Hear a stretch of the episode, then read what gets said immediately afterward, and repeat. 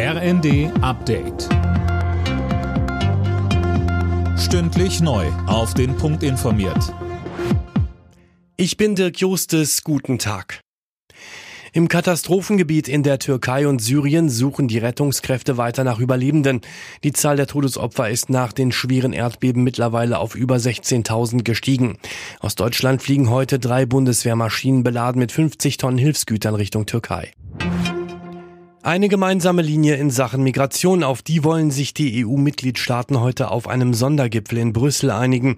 Mit dabei ist auch der ukrainische Präsident Zelensky. Es geht auch um weitere Hilfen für die Ukraine. Bundeskanzler Olaf Scholz versprach, sich für eine schnelle Lieferung der angekündigten Kampfpanzer einzusetzen. Deutschland leistet einen ganz zentralen Beitrag dazu, dass wir eine schnelle Unterstützung gewährleisten, wie auch in der Vergangenheit. Wir bemühen uns jetzt, dass viele andere, die sich in der Vergangenheit ja gemeldet haben, jetzt diesen Finger aufzweigen, auf äh, praktische Taten folgen lassen. Der Bundestag hat über die Finanzierung des 49-Euro-Tickets beraten, das ab Mai gelten soll. Beispielsweise die SPD spricht von einem historischen Tag, weil es die Mobilität verändere. Kritik kommt von der Opposition.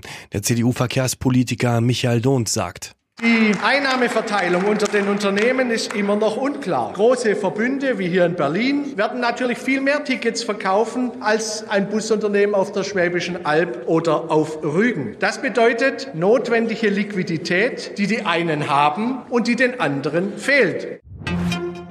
Großer Schreck in einem Baumarkt im baden-württembergischen Weinstadt. Dort hat sich ein Zehnjähriger von seinen Freunden in einem Waffenschrank einsperren lassen. Der ließ sich dann aber nicht mehr öffnen und die Feuerwehr musste mit schwerem Gerät ran. Alle Nachrichten auf rnd.de